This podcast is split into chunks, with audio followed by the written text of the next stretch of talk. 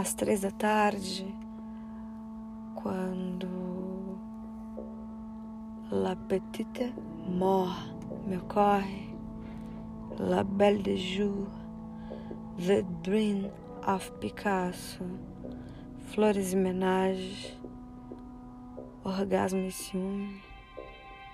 Existe um vazio absoluto nesse instante, preenchido de mini diagramas a serem decifrados.